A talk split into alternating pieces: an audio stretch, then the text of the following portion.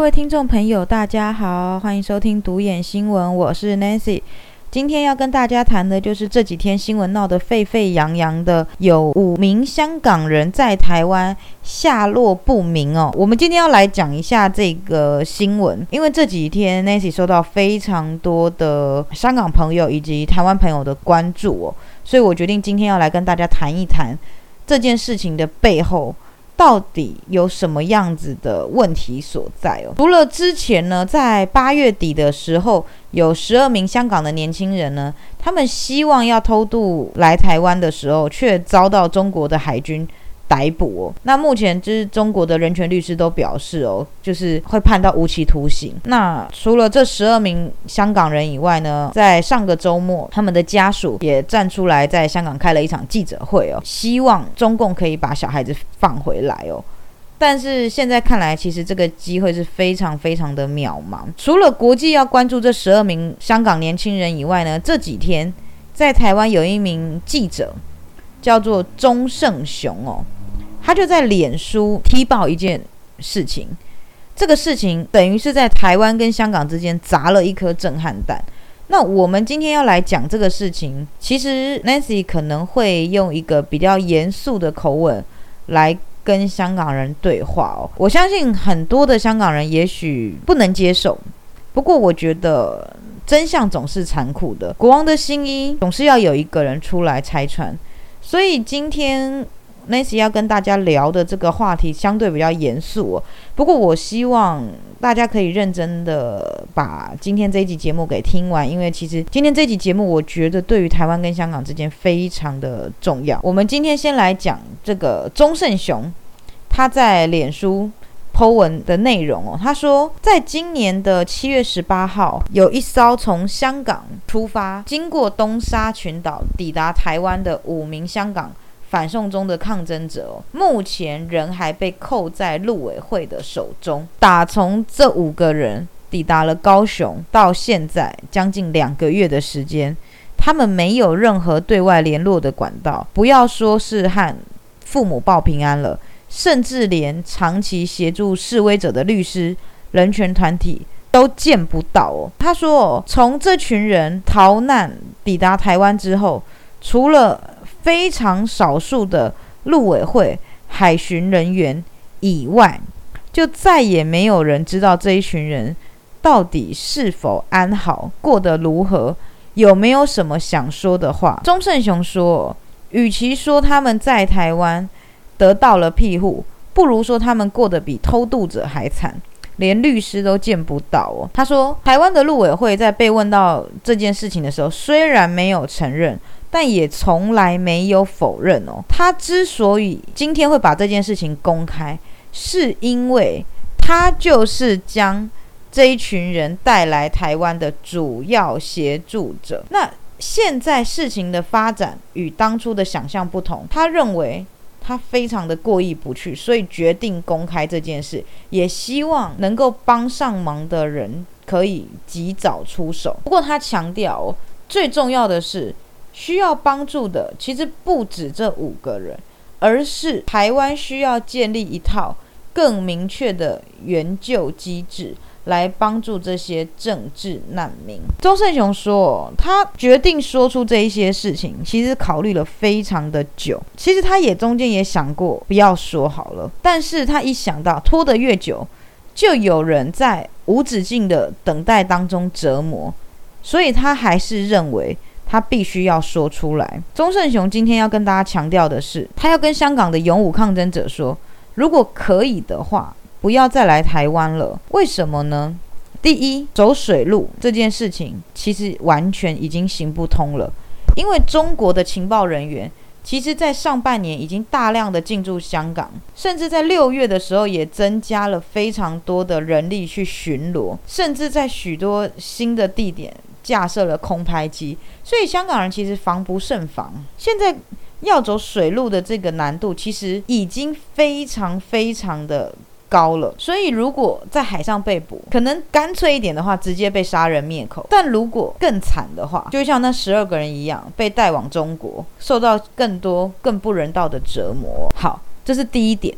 第二点是，香港人真的不要太相信台湾政府。钟宪雄说，民进党真的不像大家所想象的这么挺香港抗争者。他必须说，他不是要批评民进党，只是嘴巴消费，但是什么事情都没干。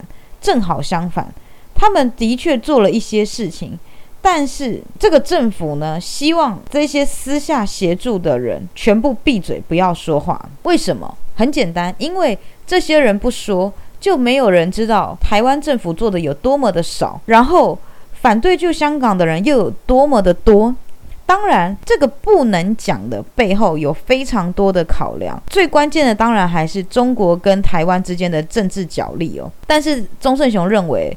其实中共哦都知道台湾政府在做哪一些事情了，所以有些事情不是这么的不能说啦。那最让他不高兴的一点就是，某一些叫他们不能说的人，其实也没有在保密啦。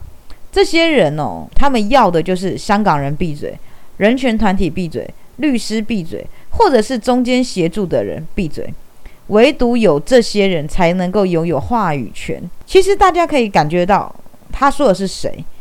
就是这一些在台湾的政治人物，或者是一些政治网红，或者是一些帮政府、台湾政府擦脂抹粉的那些 NGO 组织，他们才所拥有称香港的话语权。这些人会说很多事情只能做不能说，但是他实际的感受是。只有不能说，却没有看到谁做了更多，所以他觉得香港人如果真的有更好的出路，有更好的国家，请去其他国家寻求政治庇护吧，因为台湾真的不是这么想帮你们。其实钟胜雄说的这个，我必须有几个地方想要挑起来跟大家特别讨论哦。第一个，他说他是主要协助这一群人偷渡来台的协助者哦。光是这一件事，其实我心里打了一个非常大的问号。因为其实不要说他是记者的身份啊，他就算是一个人权团体的一员，其实从香港事情爆发到现在，这个人不是特别的有名气，而且在台湾跟香港的群组当中也不是这么特别的活络。为什么他今天会特别强调他是主要的协助者？这一点我是非常的纳闷哦。好。不过呢，我们今天也不用去探讨他这么说的背后的目的哦。我今天是想跟大家讨论的是后面他所说的这几件事。第一，水路当然有风险，我们所担心的风险也不单单只是中共啦。当然，你在海上会遇到什么样的事情很难讲，光是天气呀，然后一些海面上的一些探测。其实都是一门学问哦，所以我觉得走水路这件事情，即便没有中共，本身也是一个非常风险高的一个行为哦。所以当然，我们真的不鼓励任何香港人做这件事情哦。我知道你们现在都面临到一个走投无路的境界哦。不过做任何事情之前，我真的希望大家还是要先想一想自己的生命安全哦。再来，台湾真的那么帮香港吗？今天 Nancy 是一。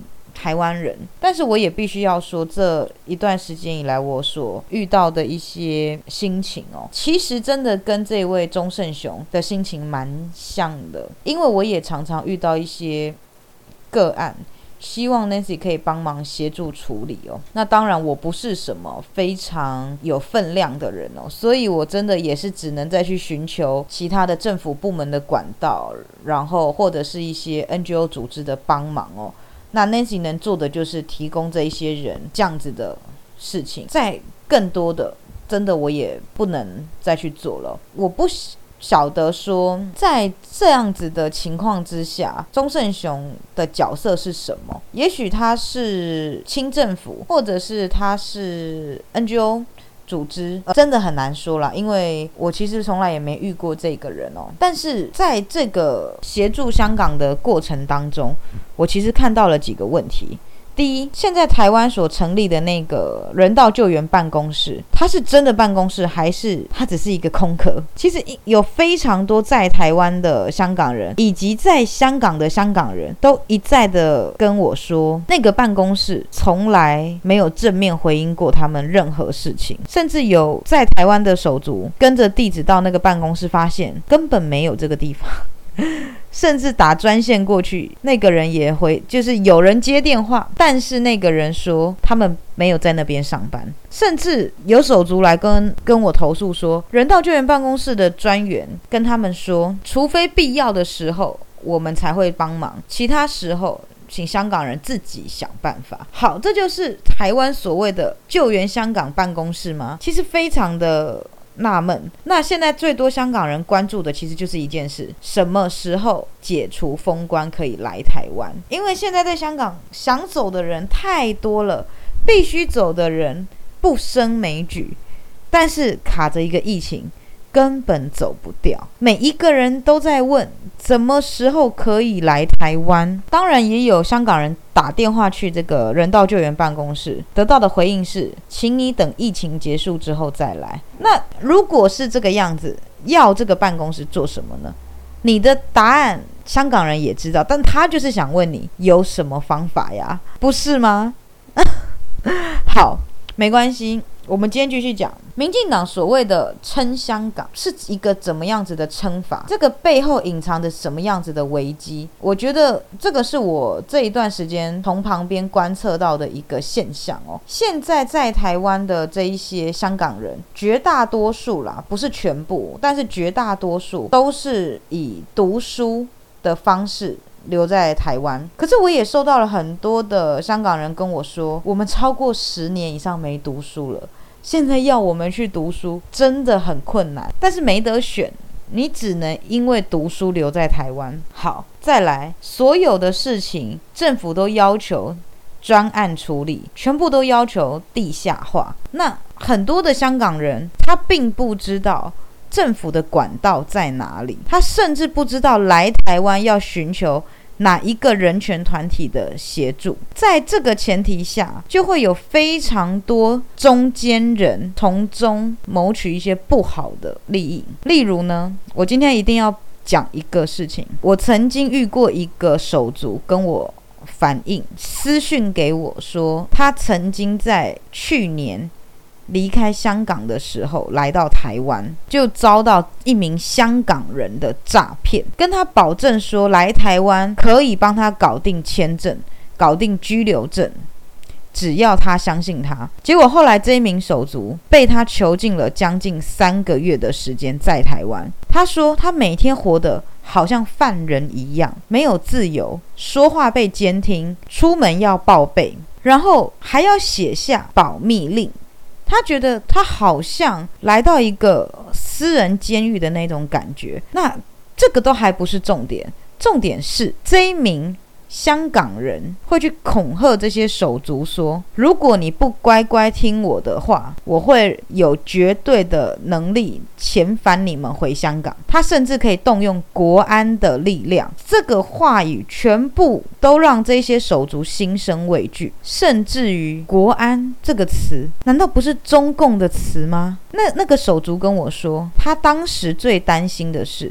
他来到台湾已经超过三个月了，眼睁睁的看着自己的签证要到期了，但是他根本没有办法去做一个处理，他快要成为一个没有身份的人。那这名香港人也不帮他处理，只是以拖待变，所以这个手足他非常的担心，非常的害怕。他他跟我说，他是连夜收拾几件简单的衣物，连夜的。台湾的台南跑到台北寻求其他朋友的协助，才安顿下来。这是其中一个。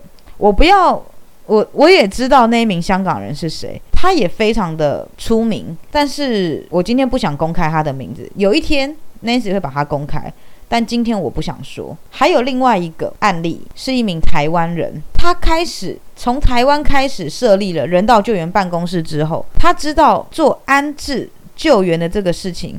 已经没有什么必要了啦，因为有官方的官方的机构可以去处理嘛。所以他转念一想，他想做什么？他要来做的是投资移民。投资移民是什么意思？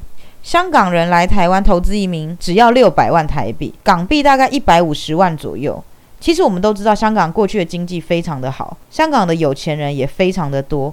六百万对于香港人来讲，真的不是一笔庞大的金额，但是对于台湾的一些人来说，他们就想从中谋取获利，也就是所谓的吃人血馒头啦。我遇过几个香港的家长，是家长哦，爆料说，在台湾有一些人哦，他总是会打着说，他跟民进党的谁谁谁关系非常良好，他甚至也会说，他跟美国谁谁谁的关系也很好。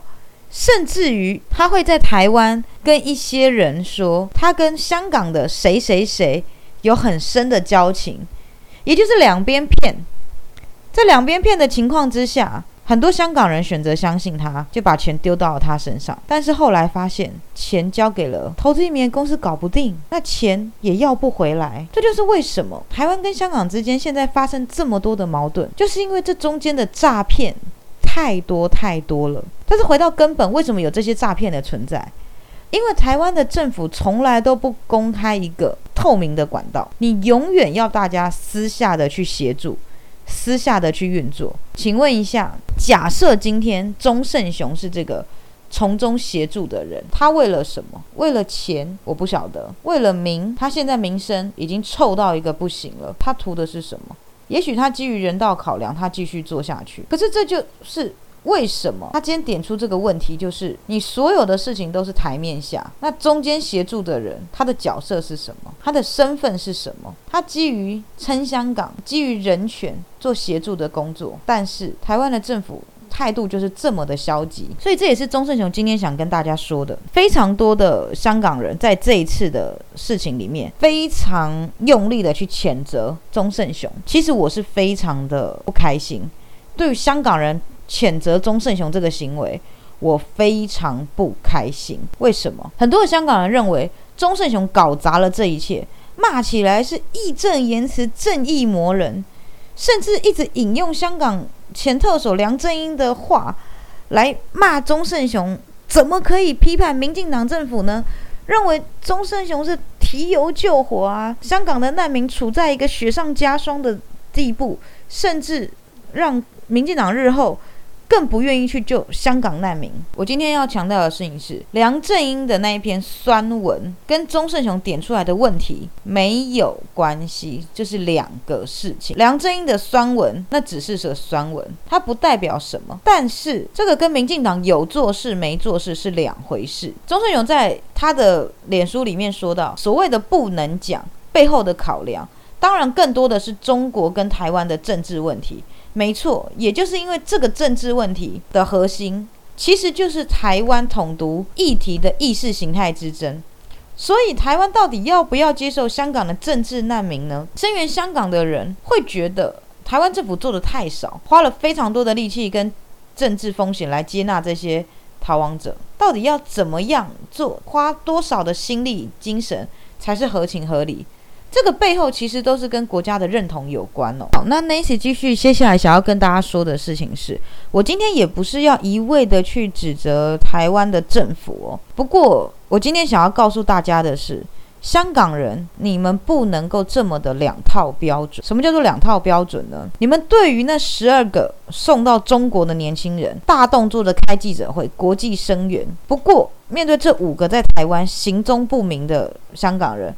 你们却是安静无声，甚至说只要人平安都没有关系，都可以体谅。我认为香港人不可以这么两套标准呢。你们甚至不可以去骂钟胜雄诶。如果钟胜雄是点出问题存在的那个人，香港人竟然还去骂钟胜雄，那请问以后香港人要来台湾求助的时候，你们要找谁？我不是说找一个钟胜雄，而是你们要找谁？官方就是这么的不想理你们，官方就是这么的不想协助你们，你们只能透过台湾民间的团体去做施压、去求助。但是如果你们把这些中间帮忙的人都扯后腿，请问一下，未来哪一个台湾人要这么倒霉的去帮香港？今天 Nancy 把话讲得很重，为什么？因为我看到香港人太多恶毒的言论在谴责这个钟胜雄。我不是说他没有不好。可是我认为香港人不可以两套标准。你们怎么对于中国的时候，你们可以强硬；面对台湾的时候，你们反而膝盖软的跟什么一样呢？台湾政府让这些人完全没有跟外界取得联络，人是生是死，你根本不知道。虽然我们也知道说台湾不可能对这些人做什么事情，但是这已经完全违反人权了，因为连律师都不可以见。这是一个非常严重的问题，但是香港人你们却没有一个人出来谴责那台湾政府，你们没有一个人出来声援那五名香港年轻人，你们甚至都要在谴责的是帮你们说出这个问题的台湾人。你们面对一个揭穿国王新衣的人是这种态度，那请问以后谁要帮香港人？我希望香港人好好去想一想这个问题，不要永远是说你们这样子会害到其他手足。问题不说，不是害到其他手足问题，是更多的手足根本得不到帮助。这是今天我要跟你们讲的。还有，我觉得香港人真的要思考一个问题：来台湾真的对你们有比较好吗？你们对于台湾的想象真的这么的高涨吗？非常多的手足在这边生活也不是一个安定。来台湾，你也不会有一个身份，你就是一个居留者、读书者。过去民进党一直在说难民法会引来共谍的渗透，那我就想请问，现在台湾也没有难民法。